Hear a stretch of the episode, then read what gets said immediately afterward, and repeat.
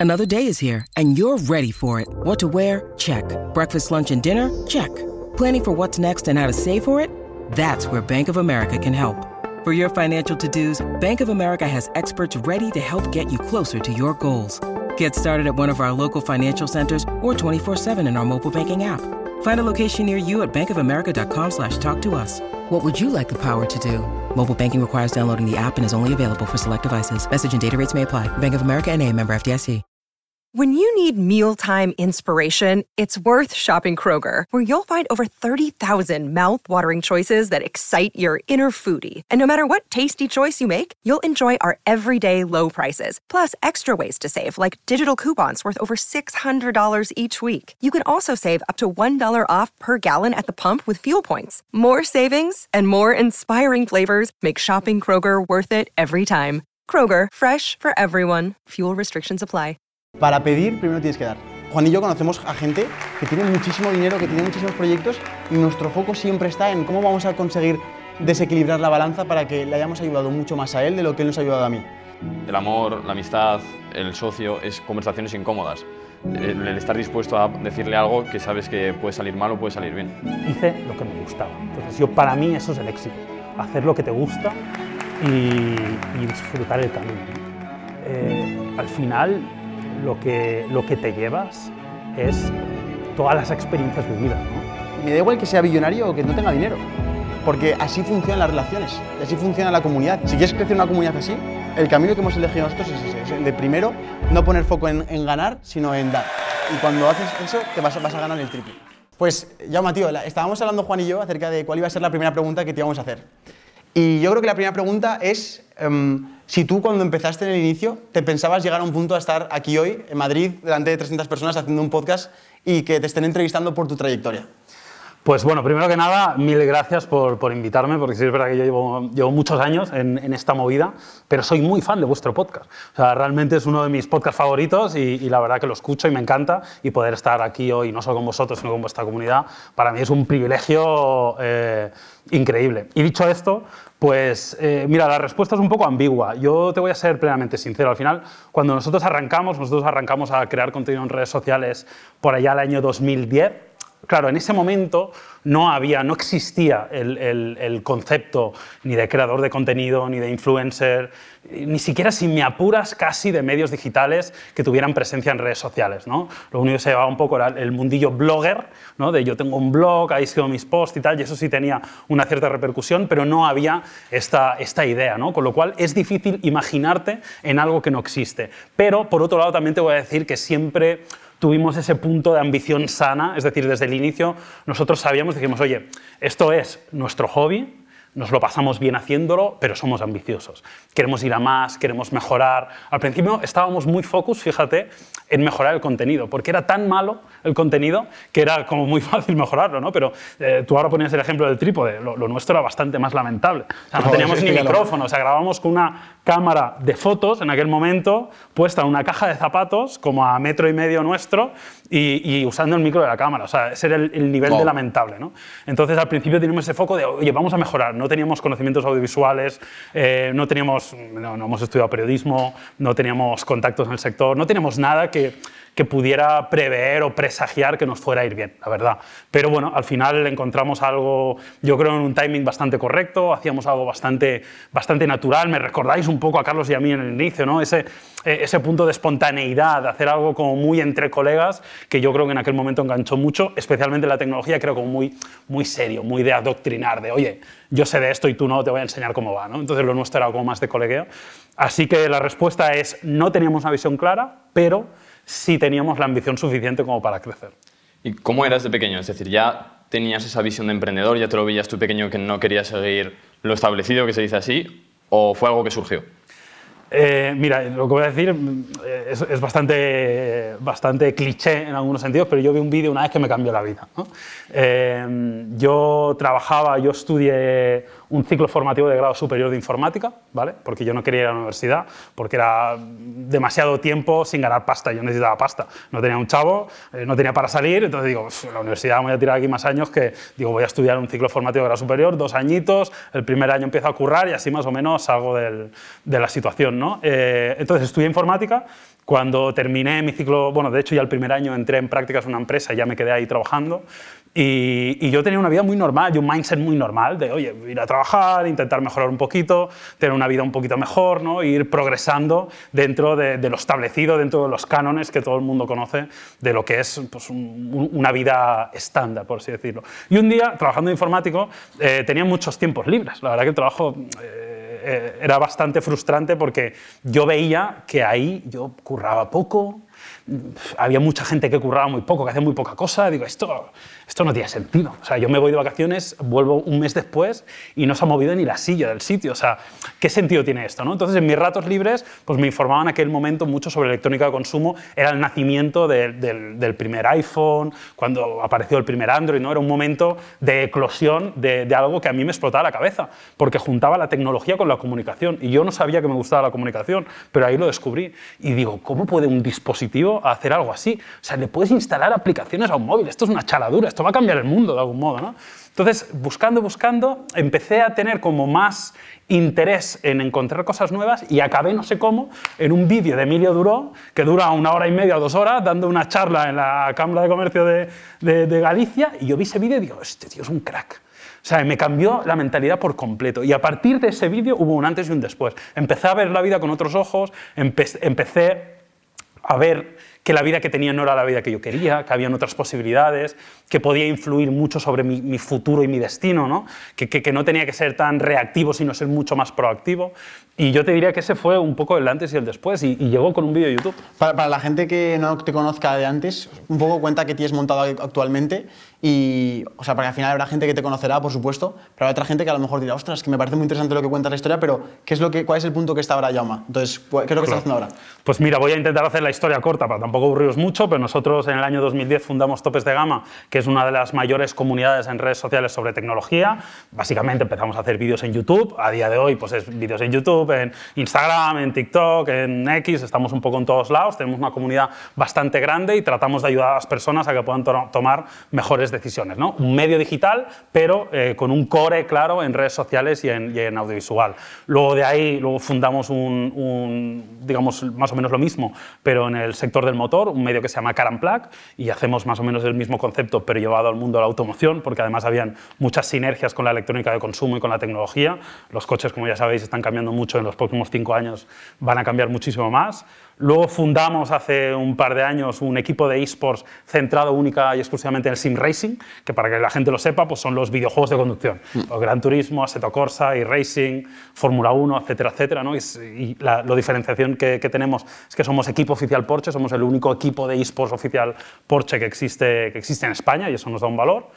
Luego, además, producimos para marcas, ayudamos a marcas a que puedan llevar su contenido a las redes sociales del mejor modo, ayudándoles a desarrollar una estrategia, a producir los contenidos, bueno, en fin, eh, trasladándoles un poco todo el know-how que tenemos de esos 13 años de crear contenidos a las marcas, que muchas de ellas van muy perdidas y no saben muy bien cómo abordar y cómo tener presencia en redes sociales, más hoy que todo lo que haces es vídeo. Y luego tenemos también una participación en una agencia creativa que se llama WA Creations, que hacen también, eh, trabajan como agencia para, para, marcas y también algo diferencial que hacen ellos, que a mí me, me, gustó mucho desde el principio, porque trabajaban con nosotros, es que ayudan a creadores de contenido a desarrollarse. Es decir, imagínate un streamer que solo hace streams en Twitch, pues le ayudan a crear piezas luego para TikTok, hacer las miniaturas para YouTube, bueno, le dan un soporte que probablemente no podrían contratando a dos o tres personas que necesitarían, pues lo externalizan a una agencia. ¿no? Ese es un poco el, el el, la visión general. Yauma, hablando más de topes de gama, bueno, que antes erais Android for All, eh, tío, lo que me explota la cabeza en 2010, porque ahora hay mucha inspiración. Yo me meto en YouTube y me puedo inspirar de una persona, me puedo inspirar pues, de ver un podcast, de alguna cosa así. ¿En quién te inspiras tú para crear Android for All o para que surja esa idea? Buena pregunta. No, no había una inspiración directa en el sentido de, de no habían muchos casos de ejemplo eh, de lo que nosotros estábamos haciendo. Es verdad que en Estados Unidos había alguno, pero, pero nada muy relevante. Es decir, no teníamos una figura concreta a la que imitar o a la que, en la que nos inspirábamos, pero sí que es verdad que al final, a lo largo de la trayectoria, pues tú te vas inspirando de, de, de muchas cosas. ¿no? Yo me inspira muchísimo de Casey Neistat, me flipa. El, el- el estilo, el mindset, la trayectoria, el, el cómo afronta los contenidos. Me ha inspirado de, de cosas que no te puedes llegar a imaginar. De, me ha inspirado en creadoras mujeres de make-up. Que yo no me maquillo, no me interesa, pero veo el vídeo y digo, ostras, qué bueno lo que ha hecho ahí, cómo, cómo, lo ha, cómo se lo ha llevado a su terreno, cómo interactúa con su comunidad, cómo está haciendo estos planos. Pues eh, me inspira un, un poco de todo. Al inicio no teníamos grandes referencias, más allá de, de lo que formulaba un poco nuestro mindset, que te digo de Emilio Duró, etcétera, etcétera. Eh, y sí que es verdad que a lo largo de la trayectoria yo creo que se aprende mucho de mucha gente. Creo que es muy bueno escuchar, ver eh, y aprender de los demás porque, vamos, para nosotros ha sido fundamental. De hecho, haciendo entrevistas, hablando con, con José Elías, que fue un, empre- un empresario que entrevistamos en el podcast, él nos decía que cuando se aprende es cuando se fracasa, cuando te, cuando te arruinas en, en ese aspecto. Claro. Em, tú mirando hacia atrás en tu trayectoria, ¿cuál fue el momento más duro de tu carrera y, y cómo lo viviste? Buena pregunta. Mira, eh, te voy a ser honesto. O sea, mm, eh, no me he arruinado todavía. Esperemos que no pase.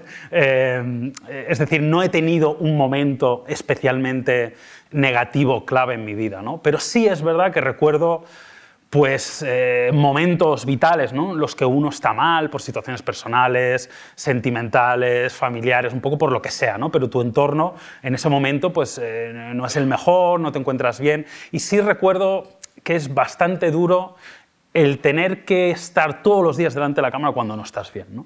Porque además eh, nosotros llevamos muchos años haciendo un vídeo al día. O sea, yo he hecho como 4.000 vídeos, 5.000, no, ya ni lo sé. O sea, ¿sabes lo que te quiero decir? Entonces, todos los días y estar mal emocionalmente y tener que estar delante de una audiencia, aunque no los estés viendo, tratando de contagiar una energía, tratando de ser, bueno, pues- de, de proyectar lo que al final quieres proyectar, la verdad que eso sí lo recuerdo como duro, ¿no? Pero te soy honesto, la verdad que no he tenido momentos hipercríticos o- o cosas especialmente negativas, ¿no? Pero sí, eso sí que recuerdo que no era fácil. Tú que has hecho un vídeo al día, ¿qué, qué opinas de la motivación? Bueno, pues un poco lo que, lo que yo creo que mucha gente está diciendo ahora, ¿no? que la motivación es muy importante, pero obviamente eh, no solo no lo es todo, sino que al final la constancia ¿no? y, ese, y ese trabajo interior tuyo de, trabajar la constancia creo que es fundamental. Sí, a mí, yo te, soy sincero, ¿eh? a mí la motivación y la inspiración me gustan mucho y yo muchas veces me reconfiguro el mindset con eso. Es decir, yo a veces estoy en un mood en el cual pues, no estoy especialmente proactivo, no estoy especialmente motivado, no tengo ganas de trabajar, no tengo ganas de ir al gym, no tengo ganas de nada y digo, "Bah, pf, me voy a poner este vídeo de Kobe Bryant que me pone las pilas, ¿no? O sea, un poco, o sea, trato de forzar un poco la motivación en este sentido, pero luego está, pues hay días que ni así o que no tienes tiempo que de esto y tienes que tirar pues de, oye, tengo que ser constante porque yo me he comprometido con esto, sí o sí, y lo voy a hacer. Y, y también yo creo que es bueno mentalizarse en, porque veo mucho parálisis por análisis, en el sentido de, no, es que esto tiene que estar perfecto, pues igual no tiene que estar perfecto. Igual tienes que hacer un 7 todos los días y no un 10 cada tres semanas. O sí, no, o sea, eh, es tu estrategia y tu posicionamiento y lo que tú quieras. Pero mucha gente está obsesionada, claro, es que para arrancar esto necesito tanto dinero, necesito esto, necesito este equipo. Pues igual no, igual puedes hacer una versión reducida, sencilla, arrancar, probar, iterar, aprender, ¿no? que al final este proceso y más en, en el mundo digital creo que es, es fundamental. Lleváis 10 años ya con Tepes de Gama, ¿no? 13. 13. 13. Y siempre con, con Carlos. Con Carlos, sí, sí, 100%. Em, ¿Puedes contar brevemente la historia de cómo conociste a Carlos? Porque cuando nos lo has contado antes en el camerino, eh, nos sentíamos muy identificados Juan y yo, conocéis el mismo barrio, amigos antes, Sí, sí, y habéis sí. hecho un proyecto. Y seguramente nos tengas muchas cosas que aconsejar a nosotros, ya que nos embarcamos en Tengo un Plan desde enero y está creciendo mucho y pueden surgir diferentes, diferentes problemas, diferentes piques, diferentes discusiones. Entonces, ¿cómo, ¿cómo nació esa relación con Carlos? ¿Cómo nació Tropes de Gama como, como partnership entre dos amigos que siempre dicen el mismo consejo de nunca emprendas con un colega o nunca emprendas con un amigo porque luego puedes romper la amistad por eso, ¿no? ¿Y cómo has conseguido Bueno. que eso se, se resistiera?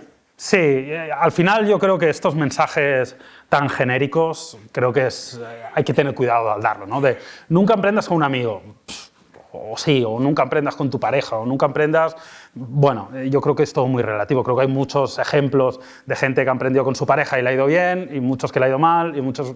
eh, es decir, creo que generalizar en- no- es lo mejor en estos casos, ¿no? Pero bueno, volviendo a lo que decías, pues yo Carlos lo conozco de, toda la vida. Lo, lo conocí, tendría 14, 15 años aproximadamente, por un amigo en común que iba a mi clase. Carlos y yo íbamos a colegios distintos, pero había un compañero de mi clase que era amigo suyo, entonces un día vino en el grupo, típico, vas a tomar unas Coca-Colas, y, y, y ahí nos conocimos, pero luego nos dimos cuenta que nuestras familias ya se conocían de antes Ostras. y de que vivíamos a literalmente 150 metros el uno del otro, ¿no? O sea, vivíamos al lado.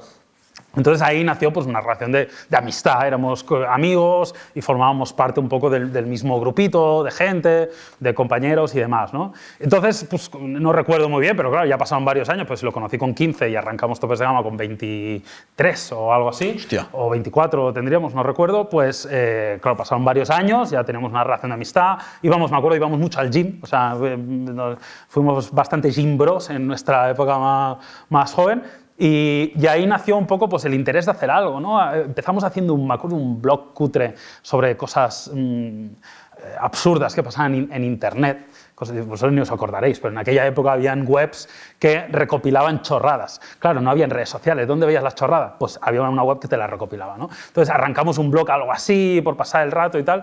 Y yo un día le dije, oye, mira, yo, la movida esta de los móviles, el móvil este que tienes es un sistema operativo Java, que eso es una porquería. Yo tengo un Android que flipas. Y Carlos me dice, ¿qué dices? ¿En serio? ¿Pero qué diferencia hay? Si yo aquí veo el marca igual. Digo, ya, ya, pero aquí puedo instalar unas aplicaciones que tú no. ¿no? Entonces le expliqué, porque él no, venía de un background técnico, para nada, ¿no? Pero yo sí, porque venía de estudiar informática y me gustaba mucho la, la movida. Y, nada, dije, "Oye, vamos a montar, venga, vamos a montar un blog de curiosidades. En aquel momento había, había un blog que lo estaba petando bastante en el mundo Android, que se llamaba el Android Libre. Y, nada, arrancamos así. Y lo que empieza con un blog escrito un día nos da por subir un vídeo a YouTube. ¿no? porque nos dábamos cuenta que comunicar en vídeo era la leche, porque podías decir muchas cosas en un espacio de tiempo mucho más corto y además el audiovisual, el 70% de la comunicación es no verbal. ¿no? Entonces eso para nosotros fue un cambio de chip y, y al cabo de un tiempo pues eso empezó a funcionar. No sabías cómo, subías un vídeo, empezaba a tener visitas, te lo veía gente de todo el mundo que decías, ¿y este tío? ¿Cómo, ¿Qué hace este señor peruano viendo nuestro vídeo? ¿Por qué ha llegado aquí? ¿no? Pues, pues llegaba gente y eso fue un poco el, el cambio de mentalidad. Dijimos, esto de YouTube es, es la leche. ¿Cómo se afronta esa conversación con el socio cuando hay algo que no te cuadra y si lo tienes que comentar? Porque yo siempre lo hablo, el amor, la amistad, el socio, es conversaciones incómodas. Claro. El, el estar dispuesto a decirle algo que sabes que puede salir mal o puede salir bien. Bueno, pues yo creo que con, bastante honestidad y siendo bastante abierto, ¿no? Yo creo que eso, eso tiene que ir por delante. Yo creo que es importante comunicar las cosas lo, lo antes posible, ¿no? Porque si no, pues puede generar un poco, se pueden enquistar un poco. Entonces yo creo que es muy buena la comunicación. Y yo creo que es muy bueno también entender que sois diferentes. O sea, que cuando dos personas piensan igual es porque una está pensando por los dos. Entonces, esto no tiene que ser así, no tenéis que pensar igual. De hecho, no debéis pensar igual. Sí que es verdad que yo antes lo comentaba contigo, ¿no? Creo que siempre Carlos y yo más o menos hemos tenido la misma visión. O sea, somos muy distintos en personalidad, en, en muchos matices tenemos cosas muy diferentes, pero creo que la visión a largo plazo de nuestro proyecto siempre ha sido más o menos parecida. No sé qué pasará el día que, que- que uno vea A y el otro B, ¿no? Pues nos sentaremos y lo hablaremos. Nunca ha pasado de que digamos que queremos cosas radicalmente opuestas, pero sí pues el día a día, oye, yo quiero hacer esto así, o lo quiero hacer así, o le quiero dar esta vuelta o la otra, ¿no? Y yo creo que lo importante es sentarse, saber que a veces tienes que ceder, y creo que es bueno ceder y decir, oye, mira, creo que esto, lo que tú dices, tiene un cierto sentido, yo no lo veo exactamente así, pero oye, voy a ceder porque creo que, que no está del todo mal lo que tú estás diciendo y sé que en otro momento te va a tocar ceder a ti, ¿no? Y esto al final es algo de los dos. Y luego también ampararse mucho en un poco en, en- respaldar lo que tú dices, ¿no? Creo que es importante de probar. De, oye, si yo creo que hay que hacer esto, lo pruebo y no va, tengo la suficiente humildad para decir, tío, me equivoqué, tenías razón, hay que hacerlo así. No pasa nada. O sea, no se me caen los anillos y creo que eso es, es muy bueno, ¿no? Porque al final, pues oye, los números están ahí, puedes lanzar algo, ver los comentarios de la gente y al final eso te da un, un- toque para saber si las decisiones son más o menos acertadas. Yo, y- transparencia creo que. Claro, pero hay, hay momentos en los que supongo que la motivación tuya es más alta que la suya, Claro. las horas de trabajo son tuyas más altas que las suyas. Sin duda. ¿Eso puede generar algún tipo de tensión en la, en la relación? ¿Cómo lo, ¿Cómo lo gestionaste esos momentos, por ejemplo? Pues mira, yo lo, lo he visto siempre como algo súper positivo, tío, porque yo a veces pienso, digo, pues la época esa, que estaba más jodido, eh, hostia, si hubiera estado solo, yo no hubiera grabado vídeos. Eh, fundamental tener a otra persona ahí Sí. que te genera el compromiso, que si, mira, hoy me voy a quedar en casa, grábalo tú, tal, bueno, nunca pasaba eso, porque al final siempre de esto, ¿no? Pero estoy enfermo, no puedo, pues te encargas tú eh, y tener siempre ese vínculo con una persona que te empuja, tío. Porque es que yo, yo hubiera fallado en muchas ocasiones estando solo. Porque es que es, es, muy difícil, ¿no? Entonces, tener otra persona yo siempre lo he visto como algo positivo. De, oye, yo sé que ahora estoy hiper motivado y estoy haciendo dos horas más al día que tú. Me da igual. Porque cuando esté peor o cuando me ponga enfermo o cuando esté de vacaciones, tal, vas a estar currando tú y yo no, ¿no? Entonces yo creo que vale. eso eh, hay que verlo siempre desde un punto de vista muy, muy positivo y muy optimista, ¿no? que al final os complementáis mucho en ese sentido y sobre todo aprovechar lo bueno de cada uno. Lo que decía antes, yo por ejemplo soy más, un poco más emprendedor, un poco más lanzado, ¿no? Pues oye, pues estos proyectos más nuevos, pues los estoy liderando un poco más yo. Pero Carlos es muy constante, muy estable, muy trabajador, pues eh, él está ahora aguantando los pilares de, de, topes de gama, que es el proyecto más relevante que tenemos. Se está encargando de todo él. Yo prácticamente no hago nada ahí. Bueno, me encargo de cuatro cosillas, pero no, nada, nada, muy relevante. Pero gracias a eso yo puedo lanzar los otros proyectos que están creciendo, que están empezando a funcionar, etcétera, etcétera. ¿no? Entonces es una simbiosis ahí que yo creo que hay que hay que verlo siempre desde la perspectiva positiva, porque si te enquistas en el, yo he echado, hoy he echado dos horas más, este tío, eh, no sé qué, si empiezas así, yo creo que... Eso realmente es ego, es lo que has dicho tú, si nadie da el brazo a torcer como una relación, se va a ir a la mierda y, y no, no, consta de quién hace más, quién hace menos, sino qué nos aportamos. Yo, por ejemplo, muchas cosas que, que puedo ver desde que empecé es, hostia, es que hablas menos que Sergio. Yo lo intento analizar muchas veces, digo, ¿qué sentido tiene que yo me ponga a intentar destacar o a intentar hablar más que él. Va a ser una conversación de pesados. Claro. Va a ser que no hay compensación, que no va a haber esa parte tan viral de que somos dos amigos, de que uno tiene una cosa, otro tiene otra, igual que lo que tienes tú con Carlos. Y que yo creo que es muy bueno, ¿eh? compensa mucho. A mí, a mí particularmente, como espectador vuestro, creo que es muy bueno que vuestros perfiles sean diferentes. Además, creo que encaja más. Si lo ves en, muchos creadores de contenido y tal, muchas veces pasa eso, que los dos perfiles son distintos. Y creo que que sean distintos es bueno. ¿no? Y obviamente siempre te puede picar el ego de que uno en el comentario diga, ah, este no me gusta que eso pasa. Eh, a mí el, el, moreno no me gusta, el no sé qué, el alto mm. me cae mal. Bueno, pues me parece bien, pero al final te está viendo mucha gente, cada uno tiene sus predilecciones, creo que es intentar, intentar dejar un poquito el, el ego atrás y, y, pensar que estáis en el mismo barco y remando en la misma dirección. ¿no? Y eso yo creo que que seáis diferentes, yo creo que enriquece el contenido, porque si fuerais iguales, eh, igual os pisaríais, eh, sería, la, las dinámicas de la comunicación creo que serían peores. Fíjate lo y, que y hablabas de que te gustaba mucho, te interesaba mucho la tecnología, estudiabas informática. Pero ¿cómo era tu ambiente en casa en esa época del inicio? Que yo creo que es la más complicada porque es cuando aún no puedes demostrar tu visión, claro. lo que quieres montar, pero tú en tu cabeza ya lo has montado, lo único que no se ha manifestado aún. Entonces, si fuéramos una mosca en tu cocina, una, un día, una tarde normal de colegio a la vuelta y tal, o de instituto o lo que sea, ¿qué veríamos? ¿Cómo, cómo, cómo era ese Yauma de esa época? Bueno, pues un ambiente muy normal. Yo no vengo de, mi, mi, familia no es una familia emprendedora, es una familia muy, muy, tradicional, muy, muy normal en este sentido. Eh, vengo de un, de un, barrio, te diría, muy austero, trabajador, vamos, un, entorno muy normal en este sentido. Pero sí que es verdad que no sé muy bien por qué, pero eh, por parte de mis padres, por ejemplo, yo creo que siempre han tenido como mucha confianza en mis decisiones. Entonces yo me acuerdo cuando les dije, oye, mira, yo voy a dejar el curro, un curro que estaba bien. O sea, objetivamente yo tenía veintipocos años, trabajaba en, un edificio muy chulo de la Avenida Diagonal en Barcelona, que es como eh, la zona chula, delante del Hotel Hilton, en una empresa que, que, en ese momento ya no, pero que había estado cotizando en el IBEX 35. O sea, algo que dices, joder, este tío no le va mal, ¿no? Está ahí puesto y tal. Y, la mayoría de mi entorno estaba en una situación peor que la mía, ¿no? Es decir, no, no tenía una mala situación, ¿sabes? Eh, pero eh, yo pues, empecé a ver que eso me frustraba mucho, que no tenía sentido, que no me gustaba, que no, no iba a ningún sitio. ¿no? Entonces yo, pues eso, simplemente eh, me acuerdo que se lo planteé a mis padres, oye, mira, yo voy a dejar esto porque estoy montando una movida, tal. Y yo creo que mis padres no entendieron nada, pero dijeron, oye, este chaval no, no suele tomar malas decisiones, así que esperemos que este no sea la excepción, ¿no? Pero, pero, pero, tío, pero cuando tuviste esa conversación, luego te volviste a tu habitación o a tu, a tu, a tu casa otra vez, y ahí esa conversación de tú solo contigo mismo, ¿cómo, cómo fue? ¿Qué te decías a ti mismo? ¿Qué, qué, cómo, ¿Cuánta fe tenías y cuánta confianza tenías en que iba a salir bien? Yo tenía mucha fe en aquel momento en, en mí, la verdad. O sea, también es verdad, y eh, claro, también hay que poner un poco en contexto. ¿eh? Cuando yo dejé el trabajo, el proyecto ya más o menos tiraba. Vale. O sea, yo siempre recuerdo que eh, ese mes Claro, éramos dos, o sea, tenéis que dividir los ingresos por dos. Pero ese mes hicimos 700 euros. es, es, lamentable. Pero eh, o sea, porque son 350 por barba. Eh, pero yo hice una regla de tres muy sencilla y dije, hostia, viendo si hace un año en lugar de 700 eran 70 y ahora estoy haciendo 700, el año que viene eres 7000. Y no, las cuentas no funcionan así, pero sí hubo un crecimiento importante. ¿no? Y, está claro que había, había una trayectoria, eh, estaba avalado por números. O sea, no fue un salto a la piscina sin agua, pero había un poquito de agua. ¿Sabes lo que te quiero decir? ¿Cuándo empezáis a vivir? ¿Ya bien de topes de gama? Pues yo calculo, pasó tiempo, ¿eh? arrancamos en 2010, te diría que los, igual el trabajo lo dejamos en 2014, por ahí, hablo de memoria, ¿eh? Eh, pues en 2014 ya empezamos a sobrevivir del proyecto, es decir, a intentar pagarnos un poco la comida y tal.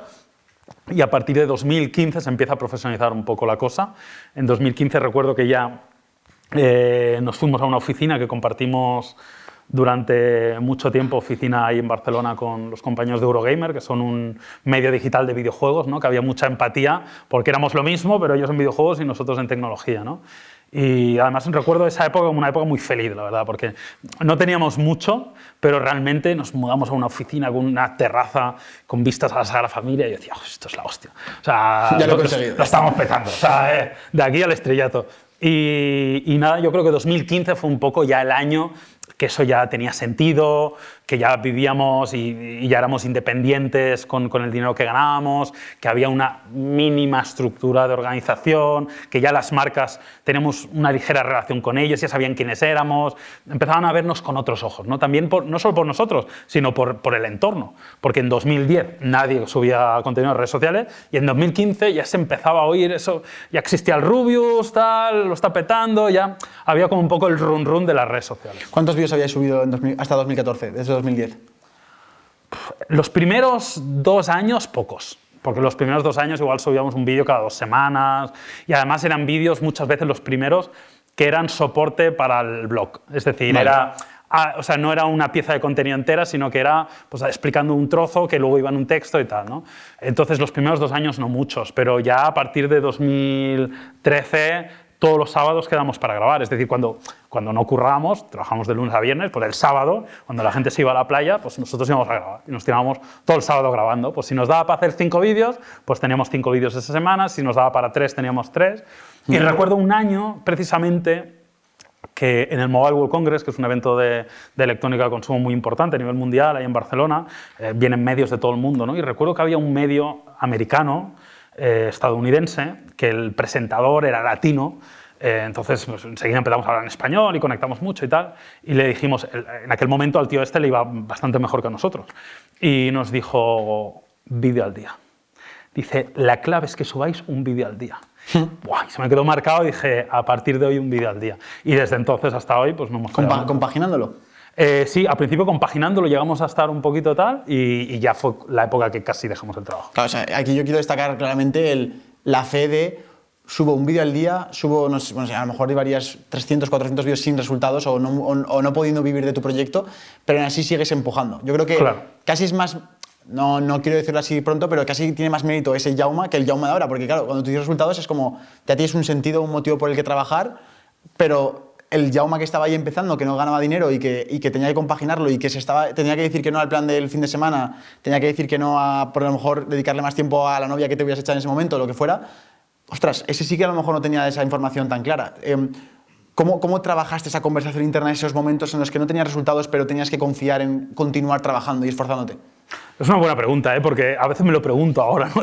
Digo, joder, como tuve ahí, yo la también. verdad que eh, era un motivado, ¿sabes? Sí. O sea, eh, yo realmente en aquella época estaba, tenía un nivel de motivación muy alto y estaba trabajando mucho mi mentalidad. Es verdad que tenía poco que perder, en el sentido de, era, pues, tenía más o menos vuestra edad o algún año más, pero era muy joven, no tenía demasiados compromisos y es verdad que eso obviamente facilita un poco las cosas, ¿no? Pero sí recuerdo, obviamente, las conversaciones con uno mismo no son sencillas y yo en aquel momento tenía dudas y a veces no tenía claro hacia dónde se iba a enfocar mi carrera profesional, hacia dónde iba a ir. Yo pensaba, digo, esto igual un día sale mal y tengo que volver a currar. De hecho, yo recuerdo, fíjate, esto es un poco friki, yo recuerdo soñar que volvía al curro, tío. Yo recuerdo tener sueños, casi pesadillas, de que me había ido mal y cómo volvía a mi jefe antiguo y le decía, oye, que me gustaría volver a trabajar con vosotros y tal. Y esto recuerdo, es, es de esos sueños recurrentes. O sea, que no sé cuántas veces lo he soñado, pero lo he soñado bastantes veces, ¿eh? Y a lo largo de los años, fíjate. Wow. Pero, eh, bueno, pues eh, es un trabajo interior que tienes que hacer. Yo en aquel momento estaba bastante convencido, pero obviamente todo el mundo tiene días malos y todo el mundo tiene momentos eh, en, los que, en los que cuesta. Yo recuerdo en esa época tenía un, eh, digo tenía porque hace mucho tiempo que no lo veo, ¿no? pero le tengo mucho aprecio, un, un amigo, eh, yo vivía en Barcelona, ahora él creo que vuelve a vivir en Barcelona, ha vivido en Andorra mucho tiempo, Miquel Román, que, que era mago. Y a mí me flipaba, porque eh, estábamos en una situación parecida, porque él también contaba cosas de magia en YouTube y tal. Y está, claro, los dos teníamos trabajos muy poco convencionales, que eran muy difíciles de monetizar, y vivíamos una situación así un poco al límite. ¿no? Yo recuerdo pues, eh, tener esas charlas con él, irme a tomar cervezas con él, y eso a mí me recargaba las pilas. O sea, era, era un poco mi energía, salía ahí hipermotivado y con eso tenía energía para la semana siguiente eh, seguir con, con, la motivación a tope de, perseguir aquello que yo creía que tenía sentido. ¿Cómo gestionas la incertidumbre? Porque cuando empezamos a emprender siempre está la pregunta de qué va a pasar el mes que viene, que seguramente era la duda que tenías tú de qué voy a hacer con mi vida dentro de un año. ¿Cómo lo haces ahora? ¿Qué has aprendido? Pues mira, yo muchas veces pienso que me voy a morir, tío. O sea, en el sentido de, o sea, ¿qué puede pasar tan malo? O sea, ¿qué pasa? que este podcast se acaba. ¿Y qué? O sea, ¿no vais a seguir vuestras vidas? No vais a... Claro. Si se acaba, se ha acabado. Si al final todo se acaba. Y montas una empresa, va a cerrar.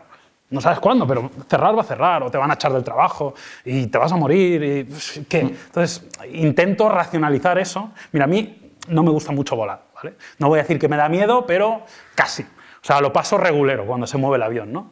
Y, y es un poco eso. Es decir, yo cuando hay turbulencias lo paso mal, no puedo evitar pasarlo mal. Tú cuando tienes incertidumbre lo pasas mal y no puedes evitar pasarlo mal. Pero es el momento que te tienes que sentar y decir, mira, he escuchado 400.000 ingenieros que me han dicho que no pasa nada porque haya turbulencias, que las alas se pueden tocar casi arriba y no sé qué movida. Entonces trato de racionalizar eso, decir, oye, pues hoy igual estás un poco peor y tienes incertidumbre, no sabes dónde va a ir, pues vamos a racionalizarlo. ¿Qué pasa? Soy joven, eh, tengo salud, eh, he conseguido unas skills con lo que estoy haciendo, eh, me he generado un grupo de contactos a mi alrededor, he aprendido cosas sobre marketing, comunicación, negocio, empresa, tal. ¿Qué puede ir mal? Entonces le, echas un poco agua fría a esa incertidumbre, ¿no? Con, cosas objetivas que, no se pueden negar. Si tú te preocupas porque mañana este podcast vaya mal, tú es que te has hecho un máster de, de, la leche. O sea, eres una persona relevante, tenéis muy buenos contactos, habéis aprendido un montón de cosas, eh, sabéis cómo llenar una sala con 350 personas. Esto lo hace muy poca gente. Entonces, ¿qué tenéis que perder? ¿no? Yo creo que claro. va un poco por ahí la mentalidad. O sea, que te quedas con la skill que te has adquirido de ese, de ese trabajo, ¿no? Claro, es que es, es, lo único que no te pueden quitar. O sea, Total. a ti te lo pueden quitar casi, te pueden quitar el dinero, te pueden quitar tu empresa, te pueden quitar eh, tu reputación, te pueden quitar un montón de cosas, pero tu aprendizaje, tus conocimientos, tus habilidades, eh, eso, es, eso es valiosísimo. Y, ya, y no estoy hablando de conocimientos, fíjate, y es a propósito. No digo que no, no tengan relevancia los conocimientos, los tienen, pero para mí lo importante son las habilidades. Total. O sea, el, el, esas, lo que llaman los americanos las soft skills, ¿no? el, el pues, ser resiliente, ser optimista, ser proactivo. Es que esas cosas no, no, te las puede quitar nadie y eso lo tienes para toda la vida. Mira, hay una parte en tu, en tu historia, en lo que estabas contando, que me parece interesantísima, que es la parte del éxito y cómo tú pasas de no tener nada o sobre todo tener nuestra edad o un, año, un par de años más, que básicamente es lo mismo, con esas, esas ganas que tiene una persona de 22 de comunicar al mundo el éxito que tiene con cosas materiales, que eso pasa mucho, de decir, ostras, tengo unas ganas de ganar mucho dinero para comprarme el coche y subirlo a Instagram y decir, wow, pero no sé si en época había Instagram no, no, no, Es lamentable, no había Instagram. Pero, pero lo puedes subir al 20 o... Pero bueno, por el 20 o por el barrio también, seguro. O por el Fotolog. pero seguro que tenías esa necesidad como de comunicar al resto tu éxito y aún así no podías porque estabas trabajando en tu proyecto y no tenías resultados. Sin embargo, luego más adelante has tenido resultados económicos, has tenido esa abundancia que tanto buscabas de pequeño y una vez llegado a ese punto y que has vivido esas dos fases, la pregunta que te quiero hacer es ¿qué es para ti el éxito a día de hoy? Pues mira, yo creo que para, ti el ex, para mí el éxito es eh, desarrollar aquello que te hace feliz, ¿no? trabajar en aquello que te sientes cómodo. Y al final, ¿por qué hice lo que hice? Porque es lo que hacía en los tiempos muertos de mi trabajo. O sea, yo cuando nadie miraba en, en la oficina de mi trabajo, en lugar de estar currando, me ponía a ver móviles.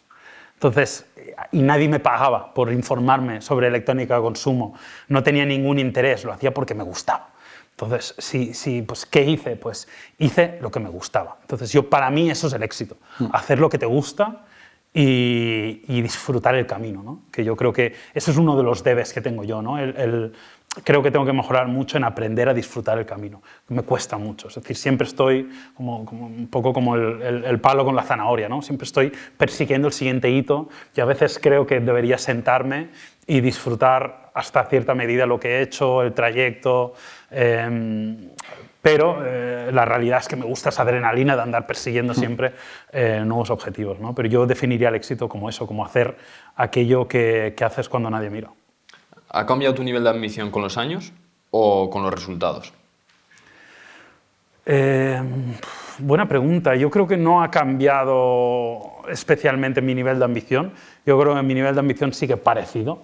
Me considero una persona ambiciosa. Tampoco soy un super tiburón de esos que quiere ir a muerte y, conseguir mm, cosas extremadamente grandes, pero me considero una persona ambiciosa. Sí que es verdad que ha cambiado la perspectiva.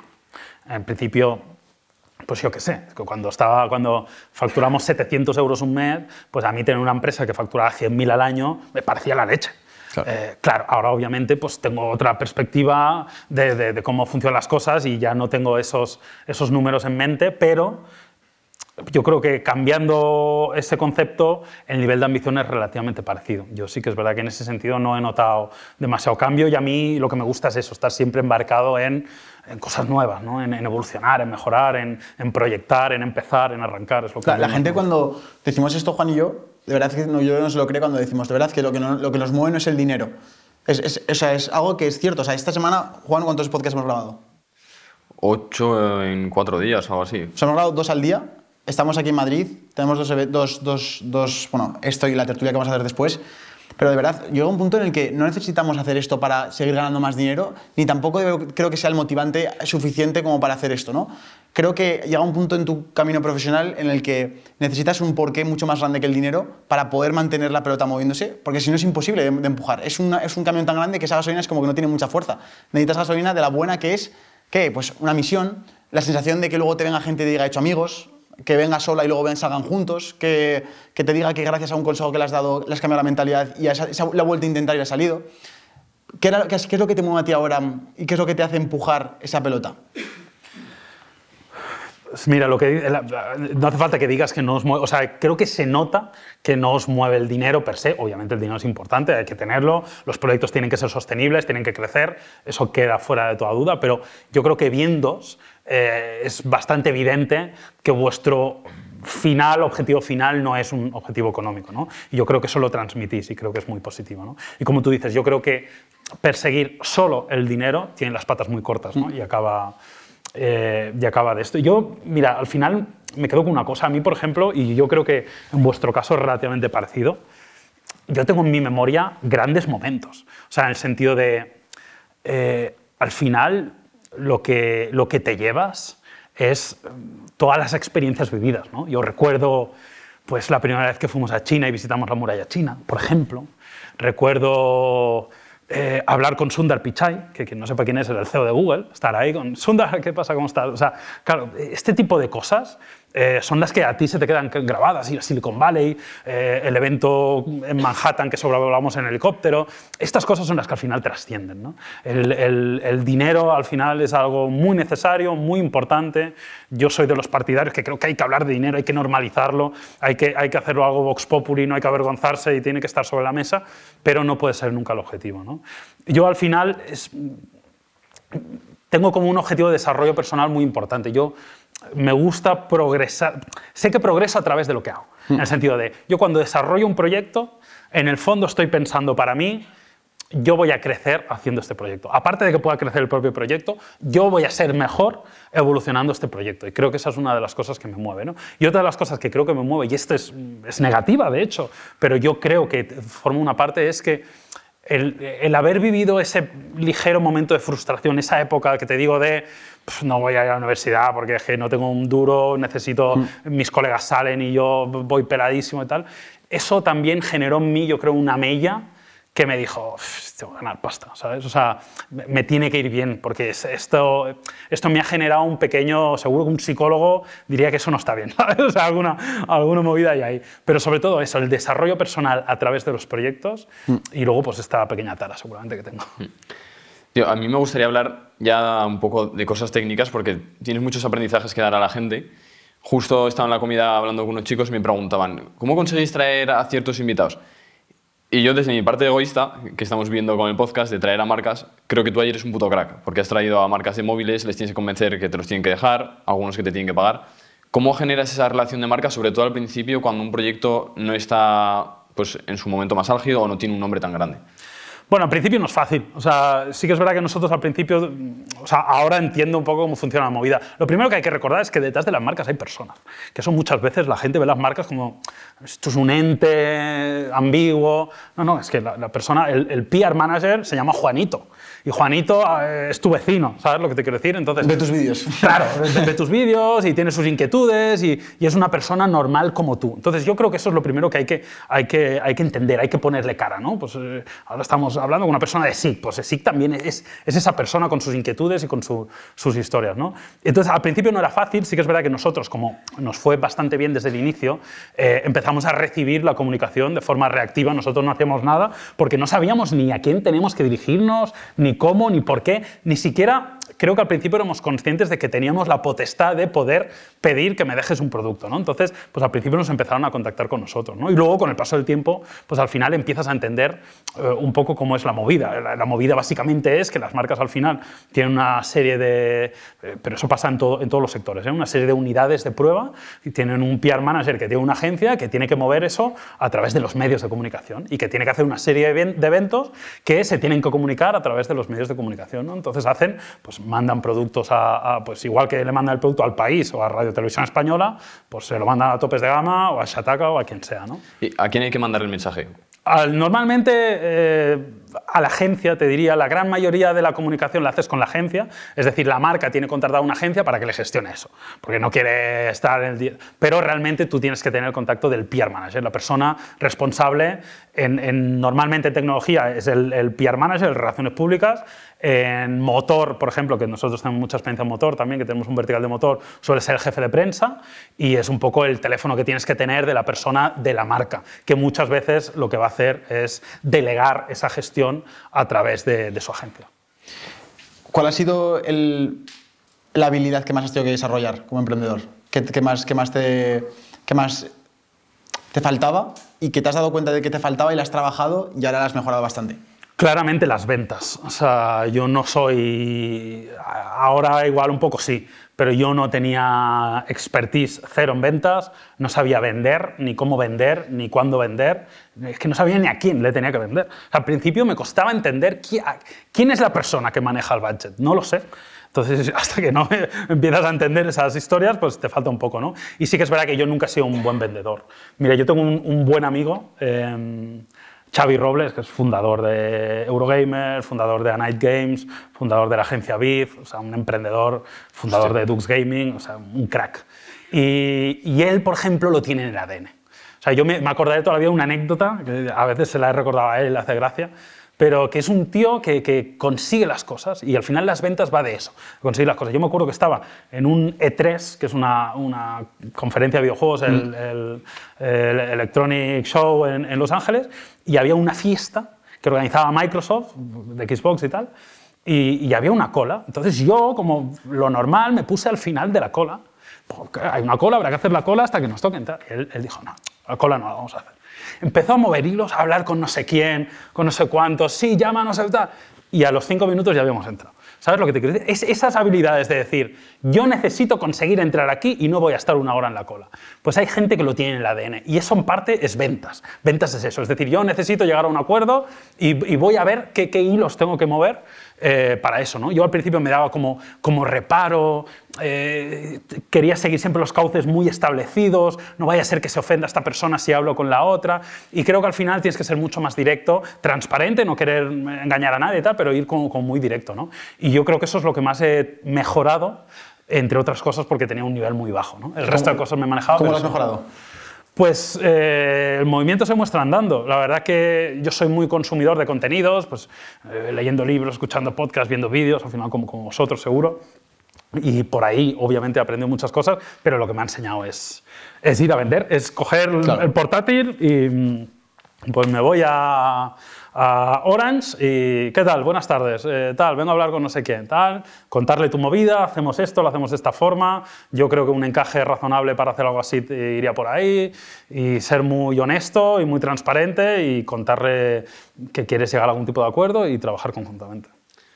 Hablar en cámara, porque eso lo has tenido que practicar bastante, ¿verdad? Sí, la verdad que yo, eh, la gente a veces no lo cree, pero yo no tengo ninguna habilidad de comunicación, eh, al menos, eh, o sea, lo he mejorado obviamente porque he hecho 4.000 vídeos. O sea, muy tonto tienes que ser para hacer 4.000 vídeos y que no lo hagas mínimamente bien, ¿sabes? Tienes que ser muy tonto. Pero, pero al final ha sido algo que como era nuestro día a día, lo he trabajado tanto eh, pero ves, así como las ventas, he tenido que ser muy proactivo en trabajarlo, he tenido que ser consciente de esto no se me da bien, voy a tener que ponerme en serio, voy a tener que trabajarlo. Con la comunicación no he llegado a hacer esa reflexión, era, ya como estoy todo el día grabando, ya estoy mejorando constantemente, ya no, no, he, llegado a trabajarlo de una forma tan proactiva, simplemente me ha salido. O sea, y, y haciéndolo tantas veces, pues aprendes mucho. ¿no? Pues, yo creo que como siempre tenemos, hacemos el podcast en un sitio que, bueno, lo hemos explicado alguna vez, pero nuestro podcast lo hacemos en una especie de trastero, eh, que lo pintamos de negro nosotros mismos, lo montamos nosotros y todo eso, y estamos ahí como aislados. Nunca tenemos la oportunidad de tener tantas mentes pensantes que puedan hacer preguntas también. Entonces, simplemente queremos preguntar si alguien tiene alguna pregunta que quiera hacerle a Yauma para enriquecer esta conversación, que seguro que la enriquecéis con alguna pregunta. Así que, por favor, quien tenga una pregunta, que levante la mano y le pasarán un micrófono y, y, y podrá hacer la pregunta. A ver. Pues empezamos por, por el chico de gafas de la camiseta manga corta, que ha sido el primero que ha levantado la mano. No sé si hay algún micrófono por ahí disponible, si no, bueno, teníamos aquí unos micrófonos funcionando, pero ya no están. No, no. ¿Tenéis o no? No tenéis, ¿no? ¿Micrófonos? Bueno, si no, no pasa nada, ¿eh? Si no, prueba, prueba a hablar tu en voz alta, tío, a ver si te escuchamos. Sí, te escucha. Ah, levántate y, y cuéntanos tu pregunta. Por favor, levántate. Un aplauso para él por atreverse.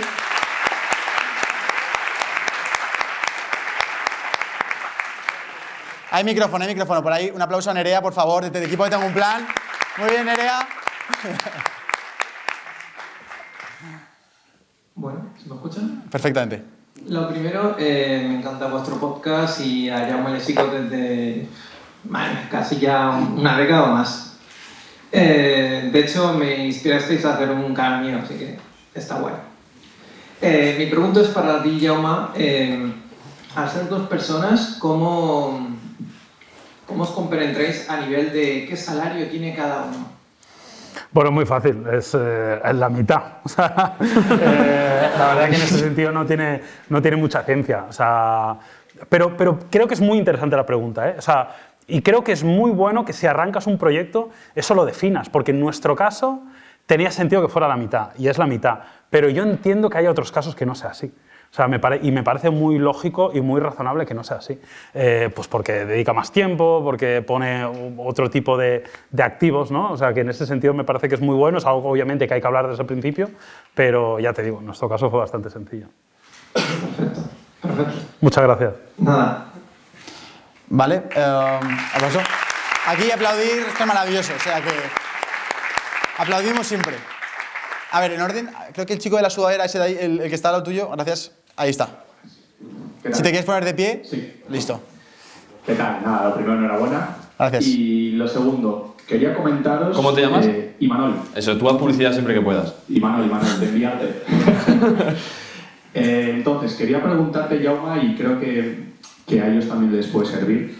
Ese momento eh, de la escalada de la empresa, ¿vale? Ese momento en el que habéis empezado dos amigos en un canal de YouTube, pero ya estáis escalando a, a números mucho mayores, incluso a gestión de personal mucho mayor. ¿Cómo afrontáis esa escalada y, y en qué momento veis, por ejemplo, que es interesante contratar un mentor o eh, contratar una, una auditoría o algo parecido? Porque creo que, que les pasa a mucha gente ¿no? que intenta escalar demasiado rápido y que de repente se choca con, con un problema de gastos fijos abundantes, mucho personal y, y un poco cómo, cómo gestionasteis vosotros eso. Bueno, muchas gracias. La verdad que eh, yo creo que ahí tiras mucho de sentido común, honestamente. Eh, no creo que exista una fórmula, porque además es que cada compañía es distinto, cada mercado es distinto, cada contexto es diferente. ¿no? Eh, yo creo que es, muy difícil tratar de tener una, forma, una fórmula específica para, para, escalar. Nosotros al final hemos sido, la verdad que hemos sido bastante conservadores en este sentido. Es decir, nunca, al principio yo sé que podíamos haber ido mucho más rápido. Podríamos haber crecido más, podríamos haber hecho más cosas, pero sí que es verdad que bueno, éramos como muy, muy hormiguita en este sentido y, y la verdad que hemos ido escalando de una forma lógica. ¿no? Al final las necesidades de la compañía las acabas viendo. O sea, es que llega un momento que dices, necesito abastecer esto y es que es literalmente imposible. Pues obviamente ahí me tengo que reforzar, ¿no? Necesito desarrollar un nuevo proyecto, eh, obviamente tengo que poner a una persona a liderar eso, ¿no? Yo, bajo mi punto de vista, ha, sido siempre de una forma muy, muy natural y muy orgánica y viendo un poco lo que, las necesidades que teníamos. Y esto choca muchas veces con ese emprendimiento más eh, agresivo, que, que, no me parece ni bien ni mal, pero evidentemente es otra cosa, ¿no? Ese emprendimiento más agresivo de, pues eh, levanto capital, contrato muchas personas, me intento hacer un hueco en el mercado y demás, es, es, otra historia, yo creo que no tiene nada que ver, pero, pero tiramos mucho de sentido común, la verdad, no te, no te puedo decir más.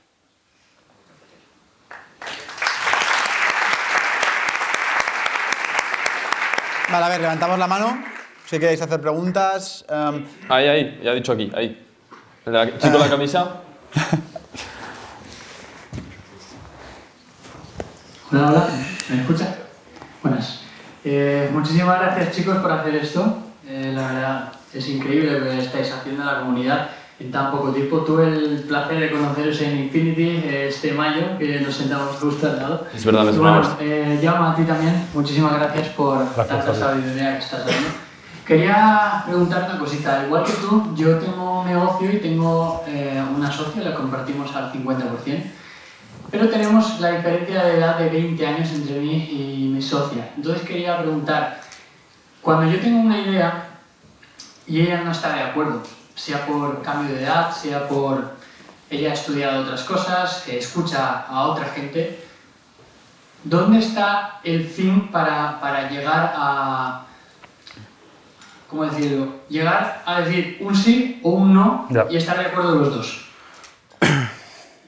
Pues me parece que es una de las cosas más difíciles, ¿no? Eh, porque al final es lo que tú dices, es como dónde pones el límite. Yo lo que trataría es tratar de racionalizar mucho esas decisiones, en el sentido de, oye, mira, yo tengo esa vis esta visión y creo que esta visión es por esto y esto y esto.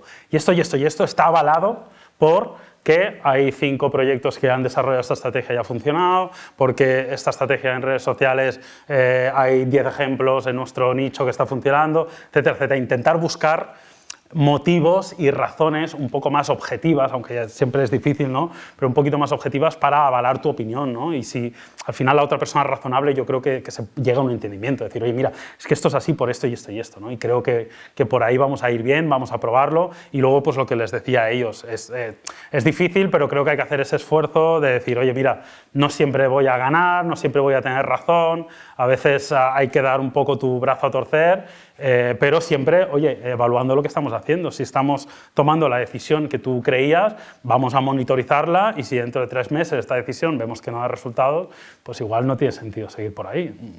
Entonces yo creo que va un poco por ahí. Pero está claro que es muy difícil. ¿eh? Es decir, el, este es el punto. Pues, cada empresa es diferente, cada persona es diferente, es muy complicado. A nosotros lo que nos ayudó mucho fue eh, dividir a qué se encargaba cada uno, que de hecho fue en, en agosto que estábamos en Asturias. Y me acuerdo que había, digo, tía, hay momentos que estamos en lo mismo.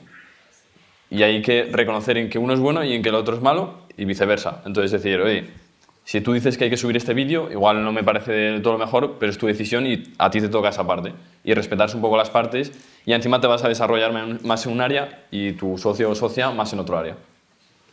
Muchas gracias a ustedes. El chico del medio creo que ha sido de los primeros que levanta la mano, así que por favor, ahí Nerea, ahí en medio- justo en esa fila donde estás, ahí en medio. Perfecto. Hola, buenas. Eh, soy Paul Martínez y hace 12 horas estaba en el hospital, así que ha sido un poco difícil llegar aquí, pero lo he conseguido. Y mi pregunta es para Jaume, pero antes de todo quería agradecer lo que haces Sergio y lo que haces Juan. ¿Pero estás, estás bien? Sí, sí. Ah, vale, vale. Bueno, eh, ha sido un, un poco duro, pero, pero ha valido la pena estar aquí. Un aplauso, va, un aplauso.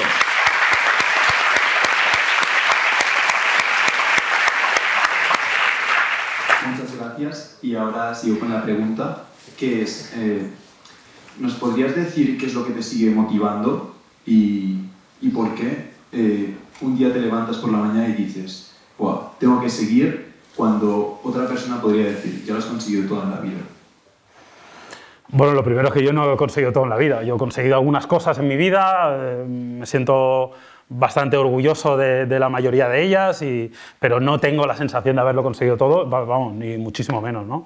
Y yo creo que es un poco lo que comentaba antes con ellos, esta, este desarrollo personal, ¿no? este tratar de, oye, sé que a través del trabajo, a través de mis proyectos, a través de mi día a día, pues voy a tratar de ser mejor persona, voy a tratar de evolucionar más, voy a tratar de tener ese desarrollo personal. Te diría que ese es un, poco el, el punto fundamental ¿no? que encuentro como, como motivación. Pero también lo que te digo antes, ¿eh? no, no todo es motivación. A veces, oye, hay días que, que, que ni con eso estoy motivado, simplemente, pues oye, hay que hacer lo que hay que hacer, hay que ir a trabajar, como le pasa a todo el mundo que tiene sus obligaciones.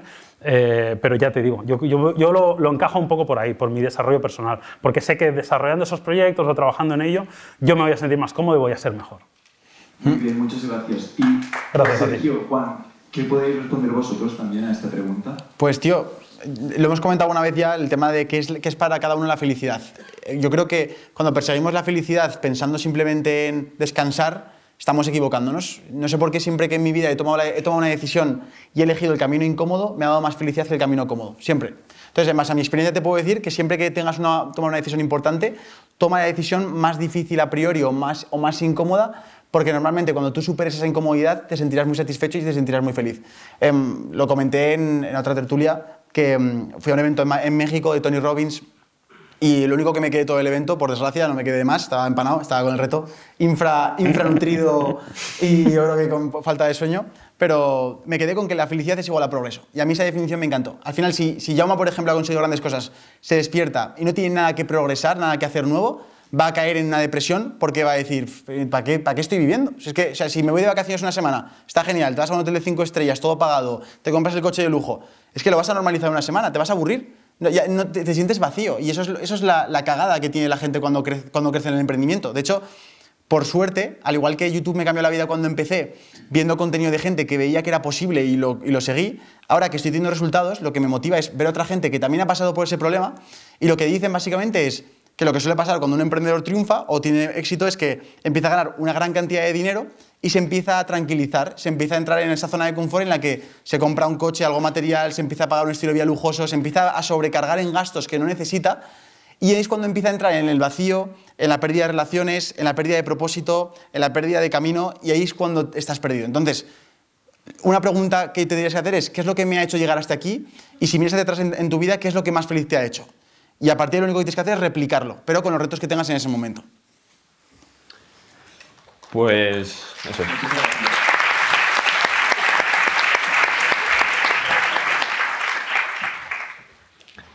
Em, es una pregunta que realmente es bastante profunda, no me quiero liar aquí, pero cada uno le mueve algo. Em, al principio te puede mover el dinero, cuando el dinero te aburre se mueve el estatus. Igual no es el mensaje más positivo que te puedo enviar, pero es la realidad, es lo que veo yo en los emprendedores. Muchos están movidos por estatus, por soy más grande, soy más grande, me comparo.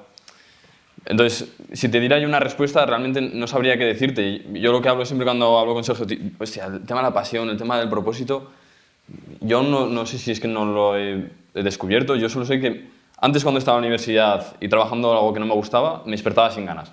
Y ahora me despierto con ganas. Entonces, me intento fijar en indicadores como ese. No me hago preguntas tan profundas que me puedan igual paralizar, pero sí que cuando ya estoy en movimiento me intento preguntar por qué he hecho esa acción y por qué no he hecho la otra, y intento que vaya un poco alineado con mis valores y que no me deje mover por esas cosas que te he comentado al principio. Gracias a ti.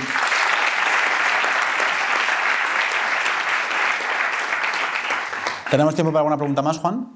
Sí. ¿Cómo vamos? A ver qué me dice el equipo. Sí, sí, voy a decir, la chuleta esa no sé qué pasa. Está viendo una- un simulacro, ¿no? Sí, quedan...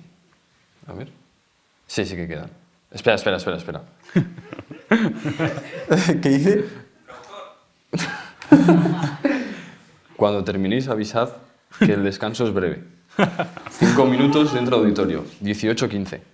Vale, son y 50 y 56. Quedan cuatro minutos, básicamente, o tres. Ok, vale. Eh, um, joder. Madre mía. Ahí al fondo, al fondo, al fondo, que ahí no hay... ahí- ahí, ahí, El ahí. gallinero. El que grite Ahí más se la lleva.